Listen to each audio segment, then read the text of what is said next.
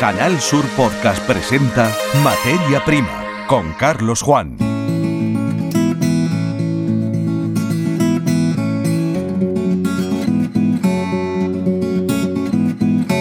Bienvenidos a un nuevo episodio de la saga Materia Prima en Canal Sur Radio y Televisión. El trasvase Tajo Segura sigue dando noticias que desde aquí seguimos con mucha atención, teniendo en cuenta lo que hay en juego entre los agricultores del levante andaluz. Sobre la cifra de volumen de agua autorizada para las próximas semanas, nos interesamos en conversación con Fernando Rubio, presidente de la Junta Central de Usuarios de la Almanzora, sobre el estado de las reclamaciones judiciales interpuestas respecto a las reglas de funcionamiento del acueducto. La propagación de pulgones en los invernaderos, fruto de las altas temperaturas que estamos notando estos días, y el encuentro Global Gap de certificadores agrícolas forman parte también de este contenido que ustedes han encontrado disponible en la web canalsur.es. Sean bienvenidos. Materia prima con Carlos Juan.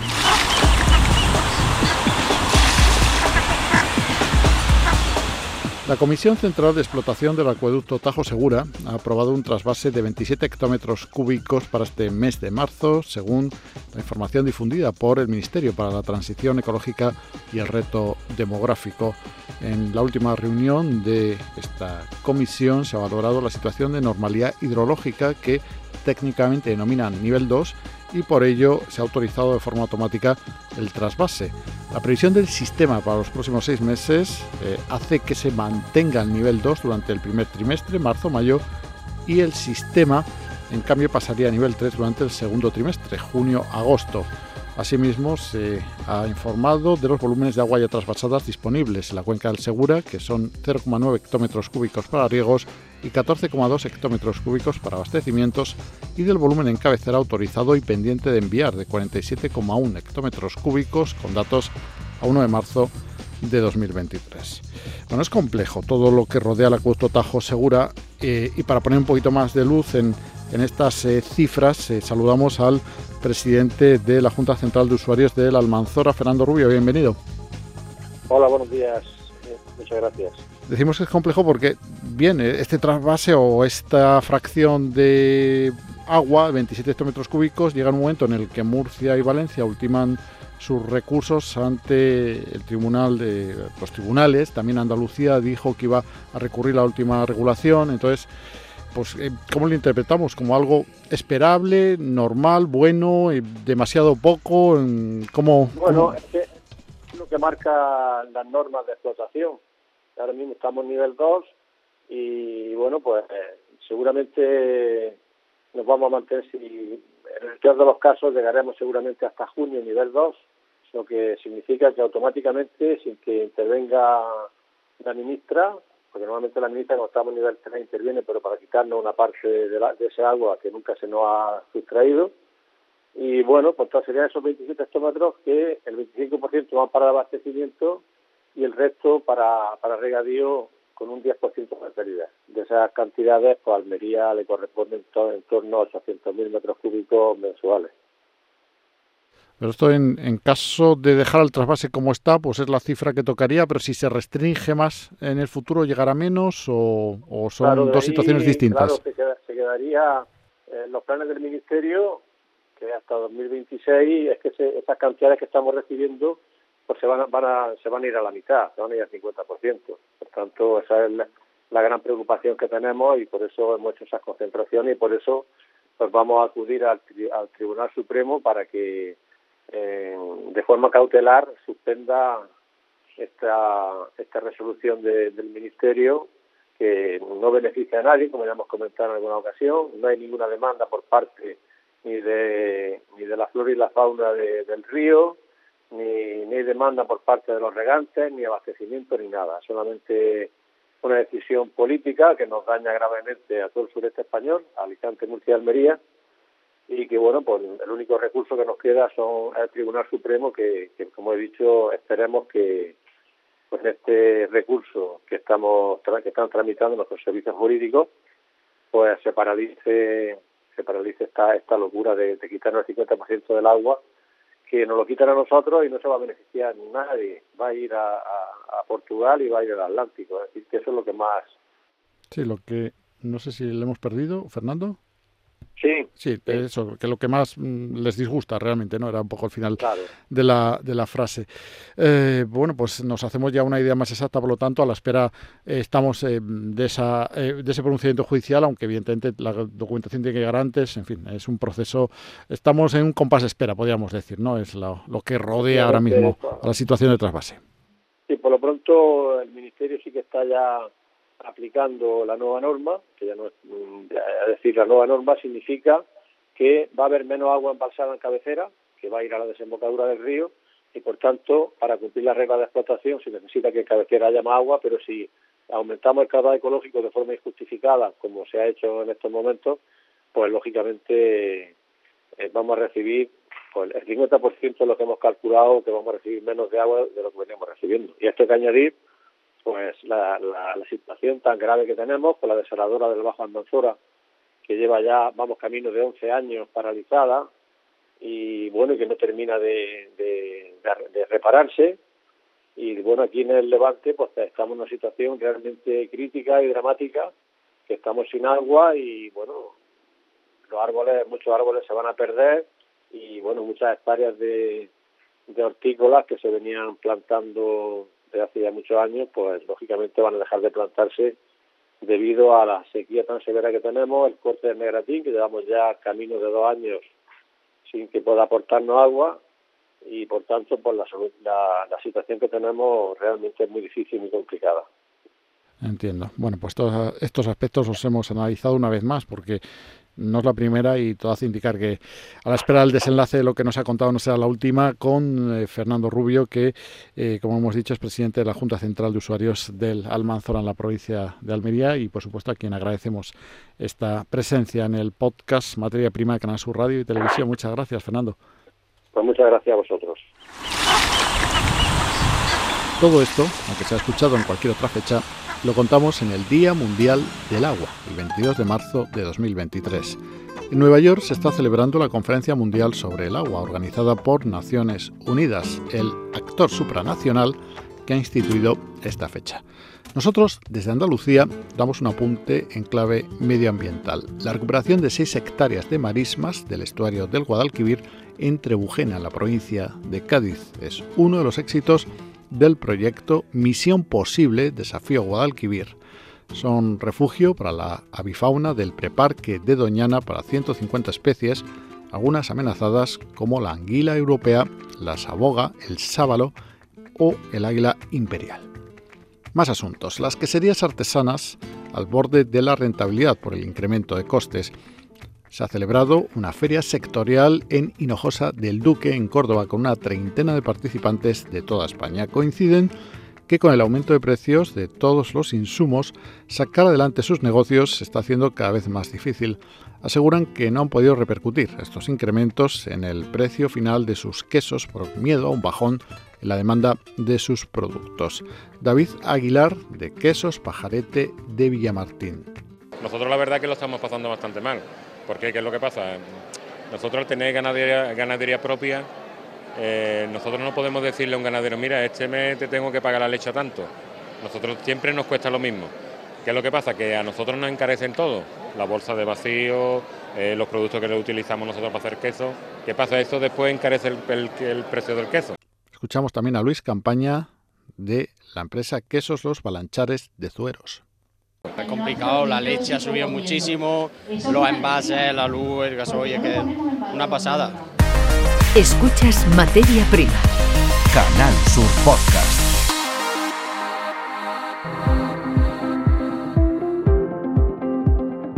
Nos introducimos en el mundo de la certificación agrícola de la mano de Global Gap, entidad que ha elegido Almería para celebrar un encuentro llamado Global Gap Tour. Este foro, extendido durante dos jornadas, ha sido lugar de análisis en un momento especialmente complejo. Pero, ¿de qué estamos hablando? Global Gap comenzó en 1997 como EUREP Gap, una iniciativa del sector minorista agrupado bajo EUREP, Euro Retailer Produce Working Group. El sector minorista británico, conjuntamente con los supermercados en Europa continental, comenzaron a tomar conciencia de las inquietudes crecientes en torno a la inocuidad de los alimentos, el impacto ambiental y la salud, la seguridad y el bienestar de los trabajadores y de los animales. Su solución fue la siguiente, armonizar sus normas y procedimientos y desarrollar un sistema de certificación independiente para las buenas prácticas agrícolas, conocidas con las letras GAP. GAP. Las normas EUREP GAP ayudaron a los productores a cumplir con los criterios aceptados en toda Europa en lo relativo a la inocuidad alimentaria, los métodos de producción sostenible, el bienestar de trabajadores y también de animales, el uso responsable del agua, los alimentos para los animales y los materiales de reproducción vegetal. La armonización y la certificación también significó un mayor ahorro para los productores, ya que no tenían que someterse todos los años a diferentes auditorías con diferentes criterios. Durante los siguientes diez años el proceso se extendió por todo el continente y más allá. Bajo el impulso de la globalización, un número creciente de productores y minoristas de todas partes del mundo se unieron a esta iniciativa y la organización europea cobró importancia global. La importancia que, como hemos escuchado, tiene, por lo tanto, la certificación. Para los consumidores, por supuesto que también ese análisis lo realiza eh, desde Agrocolor Gerardo Herrero. El, consumidor tiene que tener la tranquilidad de que prácticamente todo lo que se hace se hace eh, para él. Se hace en, temas de mejorar la calidad de los productos, mejorar la salubridad y la salud de los trabajadores de, las explotaciones, mejorar la salubridad y la salud de los productos finales que al final el consumidor eh, tiene en su, mesa. Eh, todos los pasos al final el, beneficiado siempre es, eh, siempre es el consumidor, porque al final lo que se intenta es conseguir un producto con las mejores condiciones posibles y lo más respetuoso con el medio ambiente, que también al final todos consumimos medio ambiente y en definitiva todos son pasos en pro del consumidor y ahonda los motivos por los que la provincia de Almería ha sido la elegida para esta parada denominada Global Gap Tour. La provincia de Almería tiene una suerte inmensa porque eh, tiene eh, el invernadero solar, que es una, herramienta casi perfecta de la sostenibilidad. Tiene una huella hídrica muy potente, tiene una huella de carbono muy potente, tiene sistemas de, certificación de buenas prácticas agrícolas, de seguridad alimentaria implantados desde hace decenas de años. Eh, agrícolamente hablando, es una de las zonas que probablemente en la foto de la sostenibilidad, en la carrera de la sostenibilidad, en el camino de la, sostenibilidad, es una de las zonas que mejor va, más rápido va y más posibilidades tiene de llegar más lejos. El acto, como hemos mencionado, se ha organizado en colaboración con Agrocolor y Coexpa, la Federación de Cosecheros y Exportadores. El gerente de Coexpa, Luis Miguel Fernández, explica el porqué de la participación de la institución que él representa en las jornadas. No olvidemos que Global Gap es la plataforma que comprende a 58 cadenas de supermercados europeas y que su protocolo que se lleva implantando en, el mundo y concretamente también en Almería con el mayor número de operadores certificados del mundo, pues es muy importante que se pueda hacer su tour en España y en este caso en Almería y también con la temática tan importante que tiene para Almería, para sus productores, el conseguir la tan ansiada sostenibilidad, pero en, los tres, en, sus tres vertientes, incluida la, económica, la económica, la, social y la medioambiental. Y de eso también está tratando el, Congreso. Estamos viendo cómo las diferentes cadenas de supermercados nos están eh, trasladando su estrategia en materia de sostenibilidad para que, para que nos pongamos las pilas para que sigamos aprendiendo y para que sigamos eh, satisfaciendo la demanda en este sentido de, nuestro, de nuestras cadenas de, de distribución. Y llegados a este punto, abordamos uno de los debates que inevitablemente estaban sobre la mesa, los precios en origen y en destino. Así se ve la situación actual desde la óptica de la Federación de Cosecheros y Exportadores Coexpal. La materia prima no para de subir, los costes de producción eh, eh, han subido aquí en Almería más de un 25%, hablamos de abonos, de fitosanitarios, de materiales, de todo. Y después también los, productos de embalaje en el almacén también han subido más de un 20%. Eh, la materia prima en todos los sentidos, en todos los ámbitos ha subido muchísimo. Eh, incluso nosotros creemos que no se está trasladando el, 100% de esa subida de costes en, campo y en almacén, no se está trasladando al, punto de venta como nos gustaría. y es lo, que, no ha tocado. Yo creo que no ha tocado en todos los sectores esta, esta subida, esta, este periodo inflacionista que tenemos en la, economía mundial y es, lo, que, lo que ahora mismo tenemos que, también lidiar. ¿no? Damos voz ahora a la gran distribución. Lo hacemos de la mano de Tesco, uno de los gigantes de este sector de la economía. David Callejón representa a esta firma británica como director de suministros de España y Marruecos y aporta en consecuencia el punto de vista de estas empresas en relación al problema de la subida de precios. Cierto que, se siguen incrementando los precios. Estamos haciendo todo lo posible por mantener eh, eh, los precios lo más bajos posible, incluso sacrificando márgenes eh, comerciales, pero la presión que, nos llega desde abajo hacia arriba en, muchos casos es insostenible. Yo confío en que esto se pare lo antes posible. Y el último testimonio relacionado con la certificación, el institucional, nos ha llegado de la mano del delegado de Agricultura de la Junta de Andalucía en Almería, Antonio Mena.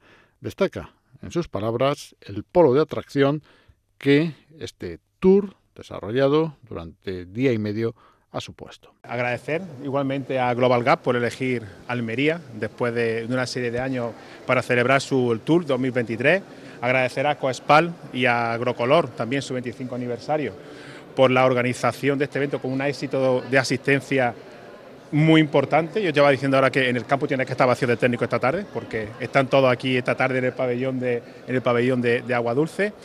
Y bueno, y es un respaldo al, famoso modelo Almería, aquí en, en, la propia Almería, en el centro de la agricultura, de la horticultura almeriense, un respaldo a la sostenibilidad, un respaldo a las buenas prácticas de los agricultores, un respaldo a las comercializadoras y un respaldo a lo que nosotros siempre decimos, a las famosas 4S del sector agrícola almeriense, que no es ni más ni menos que la sostenibilidad de los productos, la salubridad de los productos, el sabor de los productos y todo hecho con el sacrificio de los agricultores, de los técnicos y de las comercializadoras. La segunda de las jornadas de este Global Gap Tour estuvo dedicada a la sostenibilidad, la nueva calidad, según dejaron claro los organizadores de esta importante cita.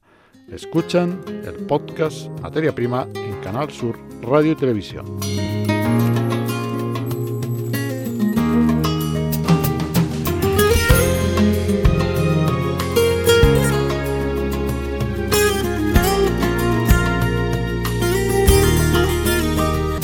Podemos decir con frecuencia en materia prima que de los precios es solo uno más de los problemas que la agricultura eh, tiene. Bien es cierto que es eh, la situación que más es percibida por todos, ya que todos somos consumidores. El aumento de las temperaturas durante los últimos días ha disparado las plagas en los invernaderos de nuevo de Almería. Saja alerta de la propagación de pulgones que se convierten en transmisores de virus, lo que obliga a levantar cosechas. Las plantaciones más afectadas son sandía, pepino y tomate. Desde la organización agraria piden a la Unión Europea que amplíe el uso de fitosanitarios, los cultivos integrados que combinan la agricultura ecológica con plaguicidas sin apenas residuos. Los detalles de esta situación nos los va a ofrecer nuestra compañera María Jesús Recio en el diálogo que mantiene con la presidenta de Asaja en Almería, Doración Blanque. Adelante, María Jesús. ¿Qué puede pasar con la campaña de primavera para nuestros productos hortofrutícolas? Asaja ha dado la voz de alerta debido a la persistencia de las plagas por las temperaturas inusuales que estamos viviendo. Vamos a conocer qué está pasando, vamos a hablar para ello con la presidenta de Asaja Almería, Doración Blanque. Buenas tardes. Hola, buenas tardes. ¿Cómo se afronta esta campaña de primavera? ¿Ustedes tienen miedo de que no puedan combatir esas plagas porque hay muchas soluciones fitosanitarias autorizadas pero otras no? ¿Cuál es el problema ahora mismo? Bueno, pues ahora mismo se está repitiendo lo mismo que pasó en el inicio mediados de, la campaña, ¿no? Allá por el mes de octubre y noviembre, y es que tenemos unas temperaturas que son inusuales para la época del año en la que estamos, y esto lo que produce, lo que produjo antes y lo que está produciendo ahora es la proliferación de las plagas. Eh, plagas que inicialmente eran plagas que estaban controladas, quiero decir que bueno, que son en forma de virus, o por ejemplo el pulgón, que, que tanta persistencia está teniendo en esta, en esta campaña, y lo que está ocurriendo es que bueno, el agricultor, que normalmente, eh, como todos conocemos, nuestra agricultura es con lucha biológica o con lucha integrada, pues necesita de complementos, de productos fitosanitarios para poder erradicar estas plagas. ¿no? Ahora mismo no hay productos eficaces que realmente permitan al agricultor eh, erradicar esas plagas, o sea, no, no tienen cómo, cómo luchar contra ellas, ¿no? Eh, se, está, se está evolucionando muchísimo el control biológico, pero es cierto que, que bueno, que necesitan esa ayuda, ¿no? Eh, por parte de la Comisión Europea y por parte de las administraciones, pues la postura que se está teniendo con respecto a los productos fitosanitarios es la reducción. Conocemos la política del Pacto Verde Europeo, que al final es pues a terminar prácticamente con todos los productos fitosanitarios. Y además hay que recordar que esos productos son perfectamente compatibles y que se han estado utilizando hasta ahora y que, y que estaban autorizados, ¿no? Pero lo que está pasando es que se están eh, dejando de, de, poder utilizar esas sustancias puesto que no se autorizan y no hay alternativa con sustancias nuevas. O bien porque directamente no lo hay y no se autoriza o también lo que está pasando es que, bueno, hay eh, determinados productos que están en proceso de registro, pero se eterniza ese registro, con lo cual, pues al final el resultado es que el agricultor no tiene eh, productos que puedan ser eh, compatibles y que estén, evidentemente, como debe de ser, autorizados para poder combatir esas plagas y lo que nos tememos es pues que pase igual que pasó antes, porque hubo muchísimos agricultores que tuvieron que levantar el cultivo porque no había manera de, de poder luchar contra las plagas. Ya está pasando esta primavera, los cultivos de primavera, pepino principalmente una de, de, las más afectadas, pero bueno, lo podemos ver en, sandía también y lo podemos ver en cualquier eh, otro producto de, esta campaña de primavera. ¿no? Con Esas normas, eh, adoración, tan estrictas de la Comisión Europea respecto a esas materias activas eh, para las personas que estén ajenas al mundo de la agricultura, ¿qué supone? ¿Se supone que si las retiran es porque son peligrosas? No, no, no, a ver, no. Eh, son, se han estado utilizando hasta ahora, eh, son perfectamente, están perfectamente autorizadas y el tema está en que la política, ese pacto verde, la política que está llevando a cabo es eh, Hacia lo ecológico. Fitosanitario cero, todo ecológico. ¿Qué es lo que pasa? Que bueno, que la ecología, y de hecho nosotros en Almería hemos avanzado muchísimo en este tema, la ecología está muy bien, pero todos sabemos que la producción es limitada en, la producción ecológica. Eh, el rendimiento es mucho menor, con lo cual, pues la producción que tenemos es mucho menor. Al final, eh, dicho claramente, si queremos comer todas las personas que estamos en este bendito mundo, tenemos que hacer producción convencional para poder dar de, comer y alimento a todo el mundo.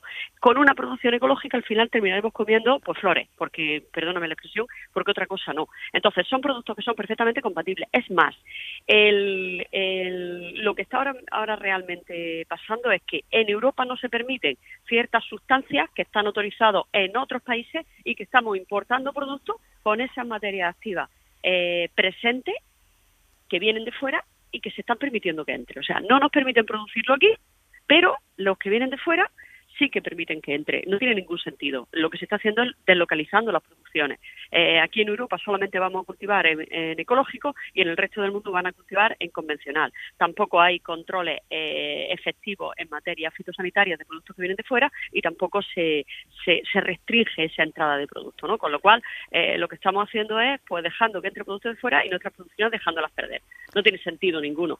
¿Y temen un desabastecimiento?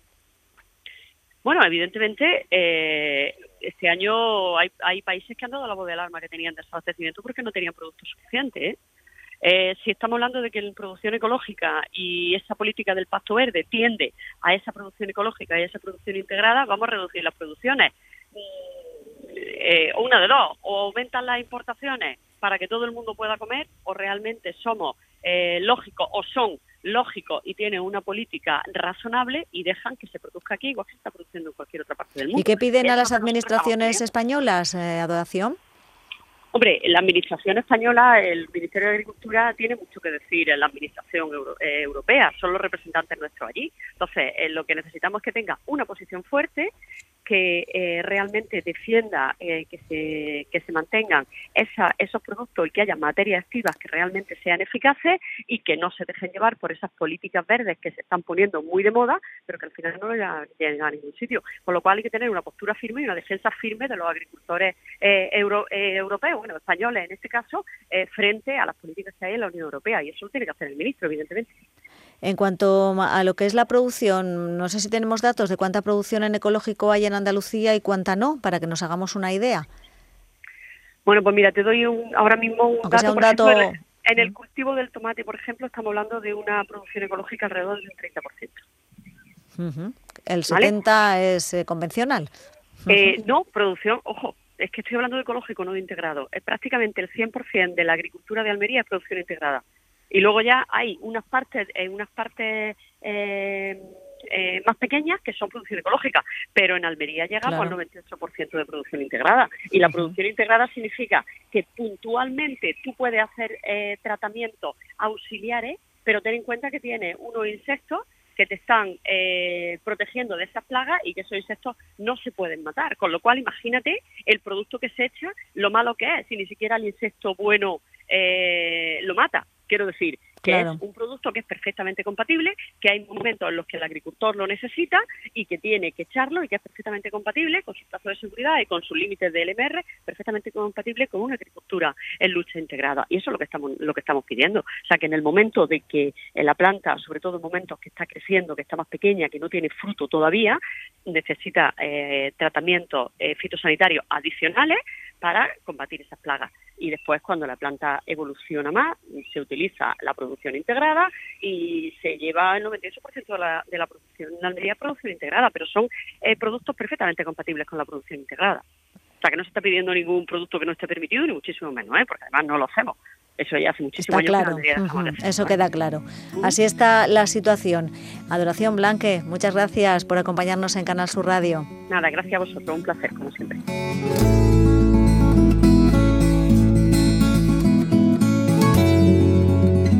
Todo cuanto teníamos preparado para esta edición de Materia Prima. Nos vamos, recordando una vez más la importancia que el agua tiene para la agricultura y para la vida. Hasta nuestro próximo encuentro. Saludos.